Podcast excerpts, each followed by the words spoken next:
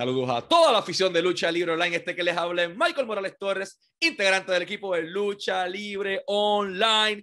Y tenemos el enorme privilegio de presentarles a nuestro invitado especial en la tarde de hoy. Gente de Ciudad de México para el mundo. El heredero del trono del príncipe Maya, Canek Jr., luchador de segunda generación, llega aquí a Lucha Libre Online por primera vez. Canek Jr., es un gusto para nosotros tenerte como invitado. ¿Cómo te encuentras? Bueno, al contrario, muy buenas tardes a todos y este, para mí es un privilegio estar aquí con todos ustedes, este, muy contento de estar eh, en esta entrevista y pues bueno, vámonos de aquí para el Real. Ahora es que lo que quieran preguntar, adelante, yo no tengo ningún problema. Pues vamos a eso mismo. ¿Cómo comenzó tu pasión por la industria de la lucha libre? Bueno, es, lo clásico, o sea, yo dice mi mamá que cuando estaba ella embarazada de mí, este, dicen que yo iba al toreo de cuatro caminos y coreaban el nombre de papá y yo estaba dando patadas, puñetazos este, dentro del vientre, entonces desde ahí lo traigo, lo traigo en la sangre.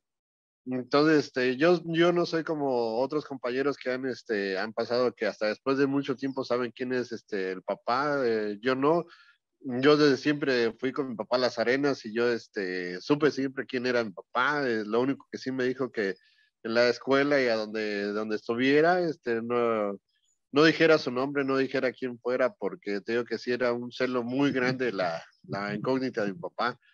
Y pues bueno, o sea, yo uno de los recuerdos que de chico que más, este, más me llega es de que yo me metí a la, con él a los vestidores, pero eh, antes, de, antes de llegar, este, me ponía su máscara, me quedaba grandísima. Y luego aparte, este, la cargaba su maleta, bueno, rodaba su maleta, pero la maleta me lleva por aquí así muy, muy grande. Entonces, pero es uno de los bonitos recuerdos de esa época. Entonces, de, de ir a visitar las arenas, eh, a ver a tu papá, incluso desde que estabas en el vientre cuando coreaban el nombre de tu papá, ya estaba dando patadas el muchachito. ¿Cómo entonces atas cabos y comienzas a entrenar lucha libre profesional por primera vez? ¿Dónde, o sea, cómo, cómo se te ocurre la idea de que, ok, esto es para mí? Eh, ¿Y cómo llegas a tu primer gimnasio?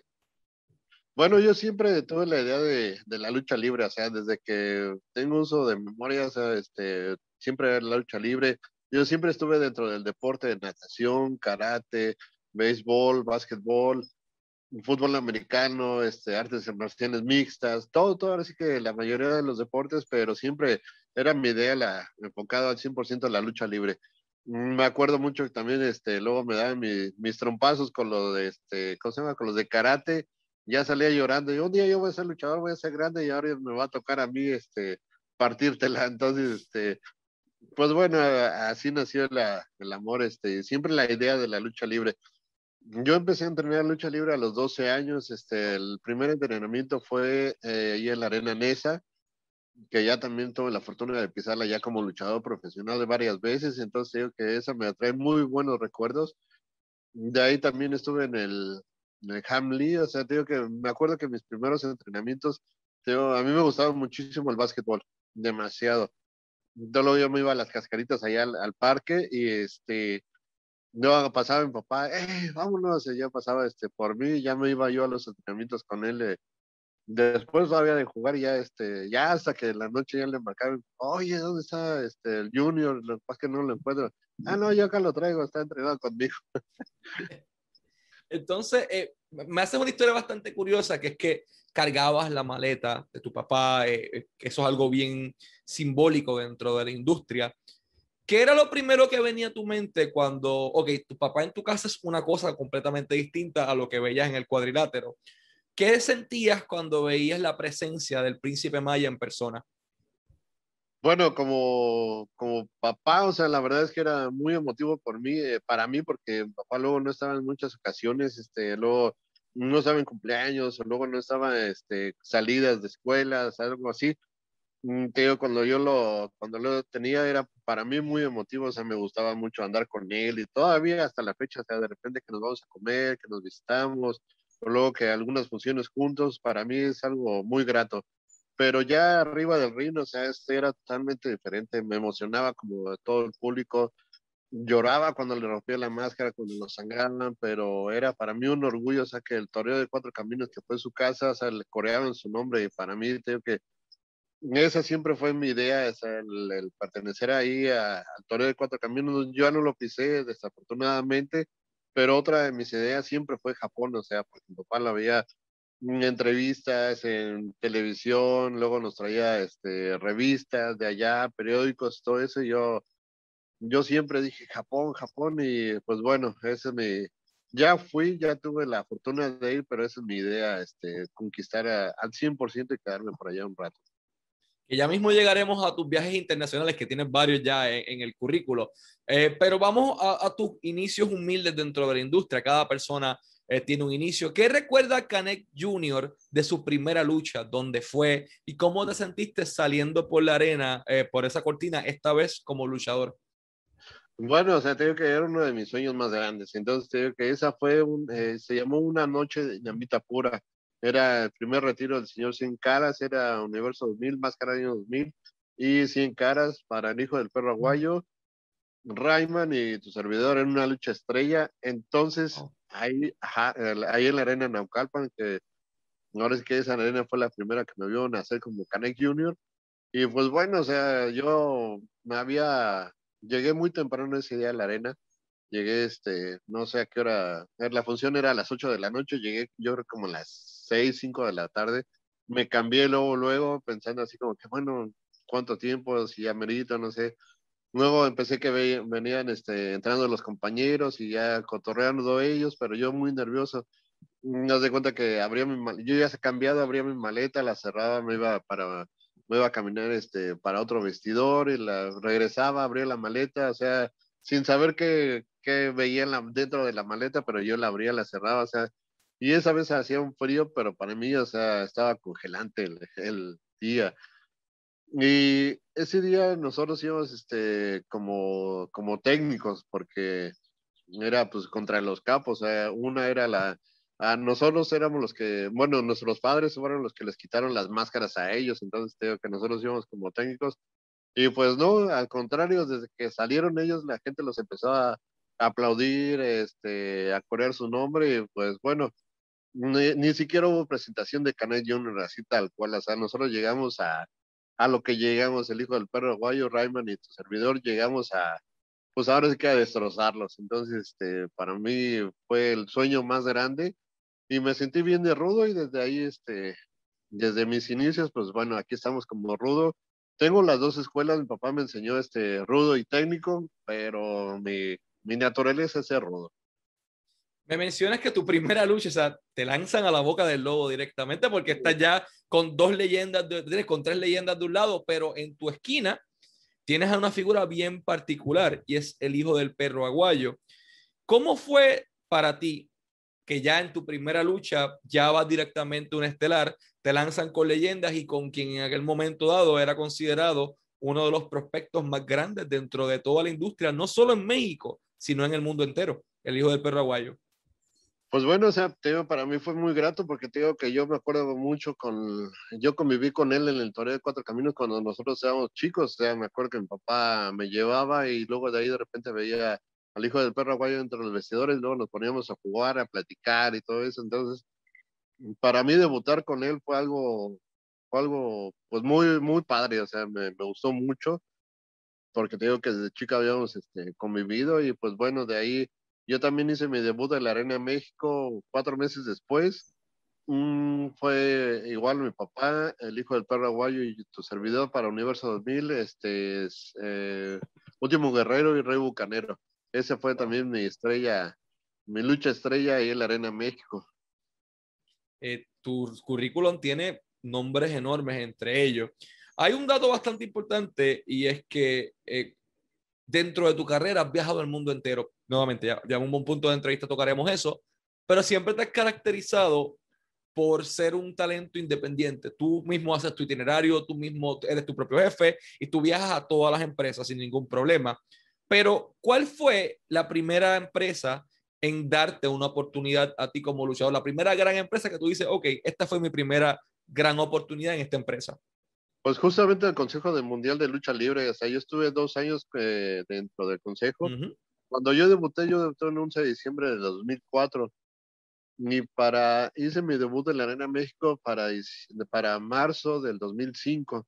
Entonces, o sea, te digo que desde que yo debuté, te digo que mi papá, este, ahí le dijeron a mi papá, ¿sabes qué onda?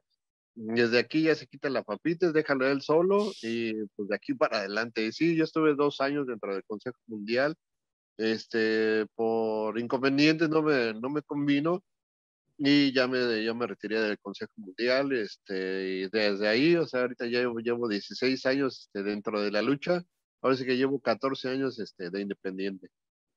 Entonces, me, trabajas con el consejo. Hay algo bien importante y es que por lo general los luchadores de segunda generación, de tercera generación, o sea, las dinastías, tienen un peso enorme en sus hombros.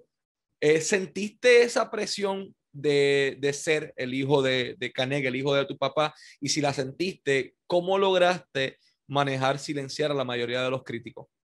Claro que sí, o sea, de eso de silenciar a los críticos todavía, este, ahora sí que en la actualidad todavía no, no lo he hecho. ¿Por qué? Porque siempre va a haber este, gente que le guste y gente que no. Entonces, por ejemplo, una de las cosas que yo quise hacer desde el principio para que se reconociera el nombre de Canet Jr., precisamente abrirle la, la, boca y poner los primeros ojos de mi papá.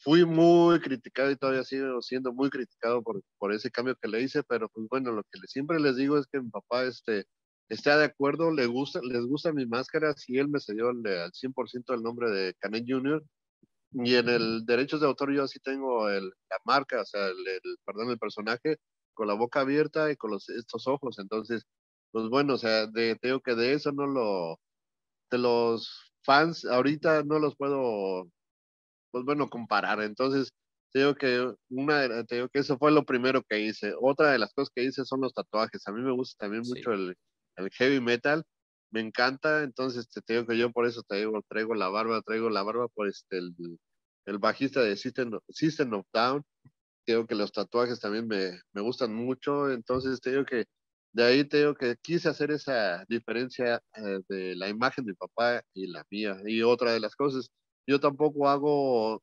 movimientos, este, pensando que, ah, bueno, sabes que mi papá hacía este movimiento, yo lo voy a hacer, o sea, no los hago, pero natamente, o sea, él fue mi maestro y una vez, uh, hace como tres años fuimos a Atlanta y nos tomaron una foto donde los dos estamos parados igualitos, o sea, eh, castigando a un, a un, luchador y los dos estamos parados igual, así como que ahí me quedé así como, wow, o sea, pues sí, o sea, la, la, naturaleza, la naturaleza, la genética, lo que sea, como le quieras llamar, o sea, te llama. Sí, que hay cosas que no se pueden evitar. ¿Te gusta el rock? Por lo que entendemos, eres fanático de, de Chavo, del, look del goatee. Eh, System es excelente banda. ¿Qué tipo de bandas de rock te gustan? Me mencionas metal. Eh, ¿Qué tipo de bandas, además de, de System of a Down, te gustan? Eh, por ejemplo, a mí el que me gusta mucho es este de Ramstein y Till O sea, para mí esos son los lo más grande, pero bueno, te hay que Limp Bizkit, Korn, este, System of Down, eh, todo Marilyn Manson, todo ese tipo de, de, música es lo que a mí me gusta, me encanta. Ahorita estoy escuchando también este, unos japoneses, también tienen muy buena música. Entonces, este, no nada más enfocarme a, Estados Unidos, sino a varias partes de, otros países de la música. Hiciste una gran trayectoria en México y toca el momento de exportar tu talento, agarrar un avión y salir. ¿Cuál fue? O sea, tienes viajes a China, tienes viajes a Japón, tienes viajes a Guatemala, vamos a tocarle el mito, pero ¿cuál fue el primer país que te tocó viajar para trabajar como luchador profesional? El primero fue Estados Unidos, fue exactamente en Laredo, Texas. Esa fue mi, mi primer gira internacional.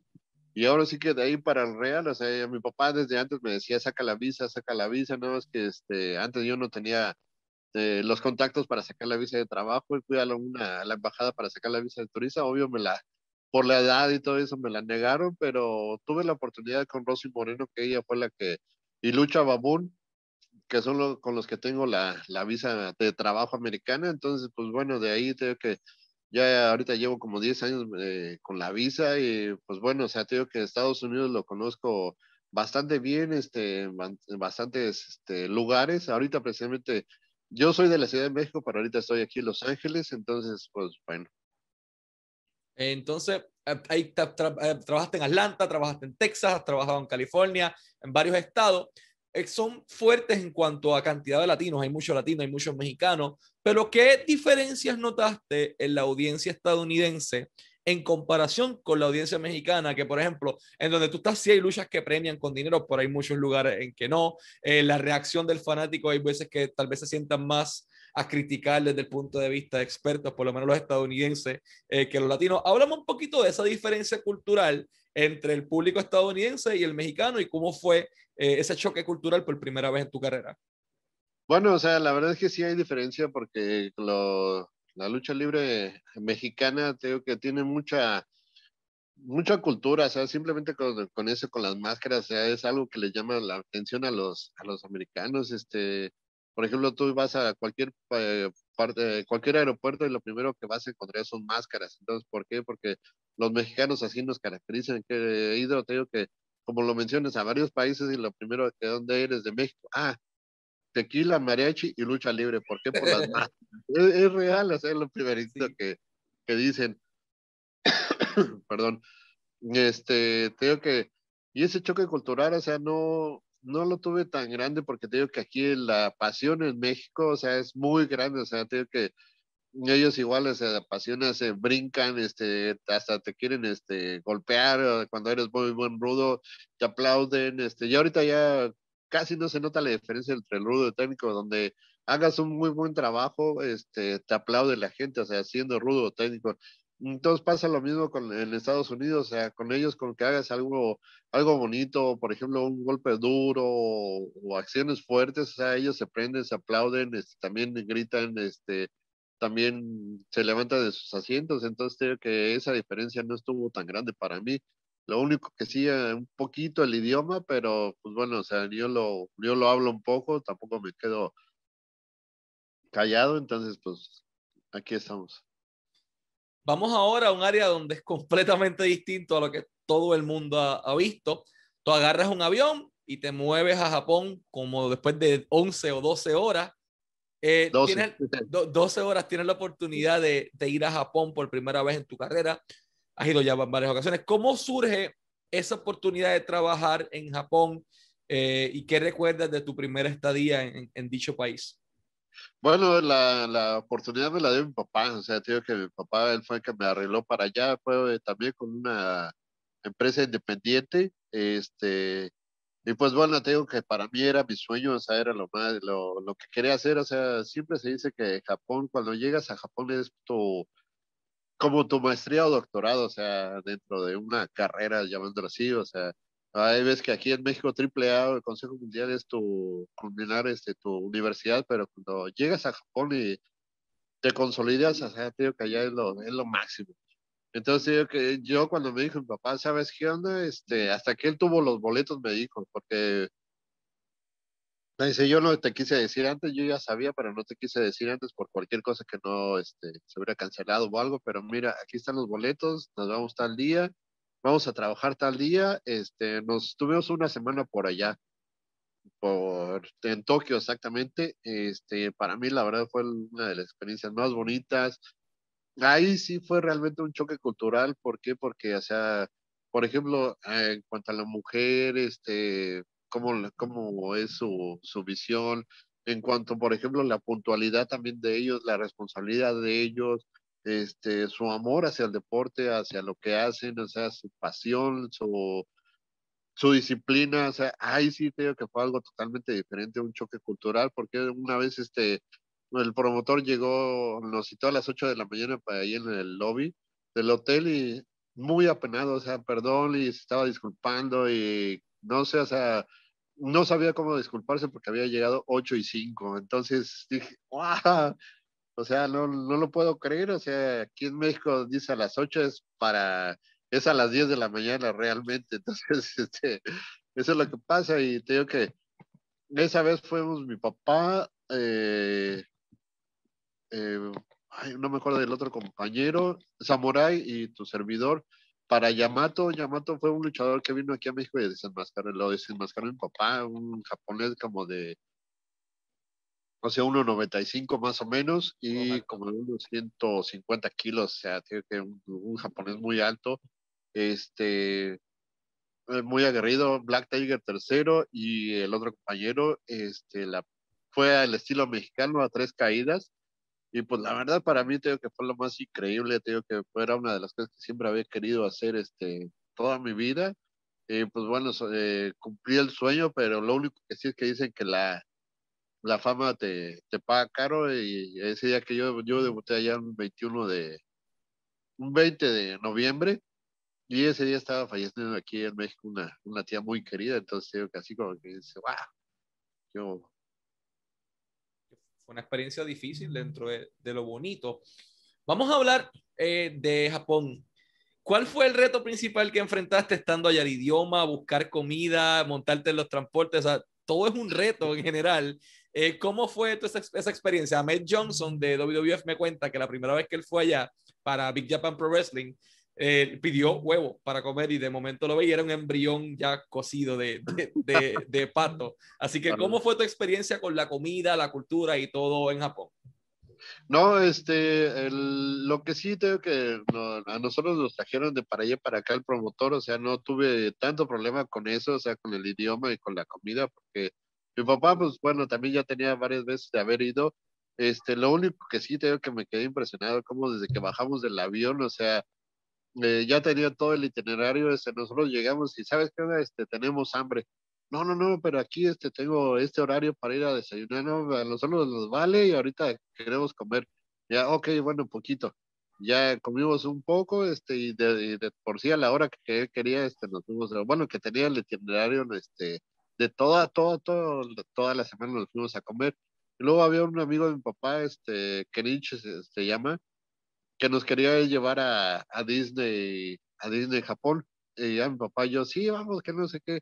Ya cuando le dijimos al promotor, no, no, no, ustedes día aquí, ese día entrenar, ustedes día entrenar. Y exactamente por eso lo fuimos, porque ya tenía el itinerario, porque nosotros teníamos que ir a entrenar ese día. O sea que ya tenían un itinerario bastante, todo apretado, todo organizado, pero eso está excelente. Tú tienes también una oportunidad de viajar a otro destino, y estoy hablando de China, que no es muy tradicional en cuanto a lucha libre, pero sí hay talentos de allí como Ho Ho Lun, como Zeira Shang, entre varios otros, Boa, Ali ahora mismo en WWE. ¿Cómo fue esa experiencia y cómo llegas a China inicialmente, que no es un territorio muy conocido por lucha libre? Eh, bueno, eh, eh, realmente a China yo fui de vacaciones. vacaciones. ah, yo fui para allá, fui exactamente a Hong Kong y Shanghai. Este, también fue ahí, o sea, no, no fui a luchar, pero también fue una experiencia muy padre porque este, no sé, ahí sí el idioma era algo que nomás no, o sea, ahí sí, todavía con el inglés en Hong Kong estaba bien, pero hubo una parte que llegamos a Shanghái exactamente y no, ahí sí no, no, a puras señas, o sea, literal, o sea, yo, yo voy a tal lugar, eh, con el mapa voy a tal lugar y, y ya, y va, como nos entendíamos, entonces digo que eso, eso también fue algo que me gustó, o sea, por ejemplo, de la, de la diferencia entre entre, eh, bueno, ahora sí que de este lado del continente y Asia, o sea, por ejemplo, cuando fui a Japón me llevaron a Sakusa, fue ahí en el mero centro de Tokio, o sea, es un, es un templo eh, que tú ves, este, literal, todo, todos sus ancestros, todos sus templos, este, de hace mil, eh, no sé, cientos de años, y este, y tú ves al fondo y ves toda la, la urbanidad, todo la, la Tokyo Tower, todo eso, entonces te digo, te pones a pensar así como que, ¿cómo está ese, ese choque de, de que la cultura prehispánica de ellos, o sea, la, quieren mucho, igual en, Japón, en China, o sea, yo, nosotros fuimos a un templo que se llama el templo de los 10.000 Budas, este, igual subimos, parece que está arriba, y, e igual, o sea, nos tocó afortunadamente este, una ceremonia de ellos, este, y tú ves al horizonte y ves todos los edificios altos, este, toda la modernidad, pero te digo que estás ahí, sientes una paz, es, digo que fue algo que, que me encantó a mí y sí, claro que a mí me, eh, me gustaría también, como ya lo pisé varias partes, bueno, toda la República Mexicana ya la he pisado, aunque sea una parte de cada estado, entonces así me gustaría conquistar todo el mundo, o sea, por ejemplo, ya con de Asia, este, América, te digo que todavía me gustaría pisar todos los continentes y así luchar y que se quede el nombre de Canen Junior. Igual, ¿por qué no te digo que ya trabajar en, China? Eh, tenido también la oportunidad de viajar a Canadá, eh, también al igual que a Guatemala. Canadá entiendo que fuiste a luchar, trabajaste allí, ¿Cómo fue? Porque es bien distinto Estados Unidos en muchas cosas, la temperatura, la gente bien amable, súper amable. Eh, ¿Cómo fue eh, esa experiencia de trabajar en Canadá? Territorio ya conocido por lucha como eh, la familia Hart, entre muchas otras personas, Jericho, Omega, uh, Owens, todo ese revolución salió de allí. ¿Cómo fue esa experiencia de, de trabajar en Canadá? Pues la verdad para mí es, fue muy padre porque te digo que nos, yo he tenido la fortuna de que este, a mí me hablan para ir a trabajar a las empresas, no he, no, algunos compañeros van y pagan su pasaje, para mí no, no he tenido esa experiencia, este, he tenido la fortuna de que me hablan los promotores y te digo que lo que me encantó de Canadá, o sea, fue la, fue la amabilidad de ellos, o sea, en, alguna parte ya la vez que fuimos a la función, este, mucho centroamericano, no, no tanto mexicano, mucho centroamericano. No, iba el hijo de Fishman y yo, este, nosotros pensamos que nos íbamos a enfrentar a dos canadienses o a dos americanos, gente de, con experiencia de allá, y no, fue un mano a mano entre él y yo. Y lo más, lo más grato que fue que cuando bajamos, o sea, misma gente de, de allá, de la empresa, nos aplaudió, nos dijo que qué muy buena lucha, este, nos felicitó al 100%, sabes, también nos aventaron dinero, o sea, la verdad es que fue una experiencia muy padre. Y ya después al, al final el promotor también nos llevó a dar el, el, tour por allá, por este, por el centro de Toronto, este, fui exacto, bueno, fuimos a Toronto. Tengo que sido una de las cosas también muy padres que me ha pasado por lo mismo que, este, empezar otro, otro país para, para representar la lucha libre mexicana para mí es, es grande. ¿Qué se siente después de tantos años de ver a tu papá trabajando en esta industria, verlo todavía con la misma pasión? Estoy hablando de la entrevista que le hizo Psycho Clown hace poco. Eh, y se veía como si no hubiese pasado el tiempo de la manera en que él se expresaba, él hablaba eh, con el mismo respeto, con tanta decencia, eh, con tanta admiración todavía por la, por la industria en general de la lucha libre, específicamente por México. ¿Qué se siente ver a tu papá todavía amando esta industria? No, pues, o sea, ¿qué te diré? Mi papá, te que yo siempre lo, lo, recuerdo así, o sea, mi papá cuidando su incógnita, este, no dejarlo que se burle de la lucha libre siempre representando el nombre de México a lo más grande a nivel mundial, decía, él sí pisó, este, la India, China, Nueva Delhi, este, ¿cómo se llama? Eh, Taiwán, de Japón, este, todo esto, todo eso lo pisó mi papá muchas veces y tengo que el verlo todavía ahí, este, a un lado y conviviendo con él ya con la máscara, para mí es un gran orgullo que, que si te fijas ese día de la entrevista yo no me lo estaba viendo, es como qué dice, qué, eh, qué responde, este, no sé, con la, como dice, con la seriedad, la, la misma vestimenta, o sea, tengo que mi papá son de los, de los clásicos de antes que llegan todavía este, a las arenas con traje, con saco, este, bien vestidos, o sea, te que para mí es un gran orgullo y tengo que yo también quisiera llevar todo eso para adelante, para que más adelante te digo que igual este, eh, la gente me ubicara por lo mismo.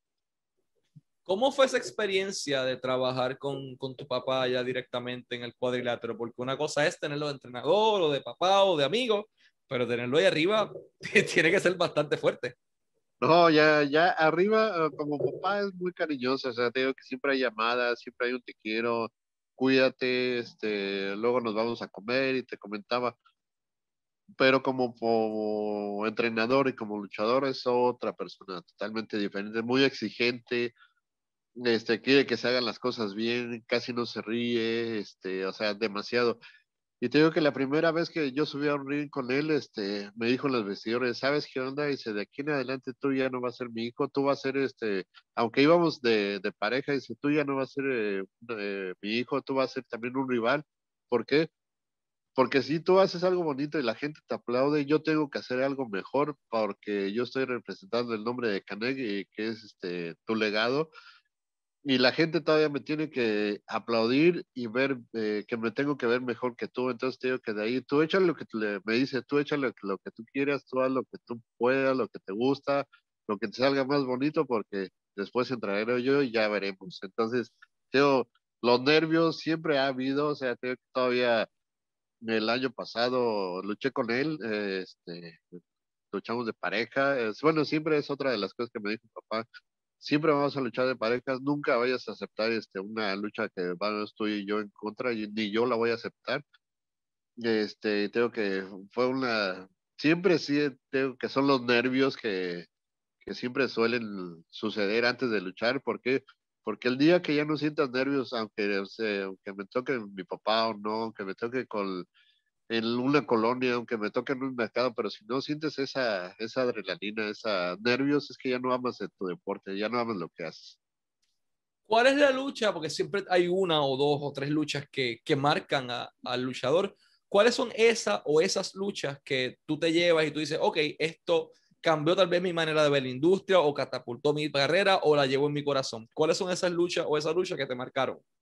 Para mí Japón, Japón digo que a mí era lo, lo máximo, digo que yo siempre lo, fue lo que soñé, eh, el pisar Japón y luchar Japón, eso te digo que fue la experiencia más grande que, eh, o sea, que he vivido hasta ahorita, que la lucha que más, más tengo en mi memoria, ¿por qué? Porque te digo que desde que yo estaba chico yo lo deseaba y, o sea, por ejemplo, te digo que aquí en México también He luchado con 10 personas. En Estados Unidos alguna vez trabajé el eh, no es cierto, perdón, el, eh, ahorita me, digo, me acuerdo de la empresa, también este, trabajé con ellos este, para 12 mil personas, este, o sea, en un estadio ahí, aquí mismo de Los Ángeles, en el centro de Los Ángeles.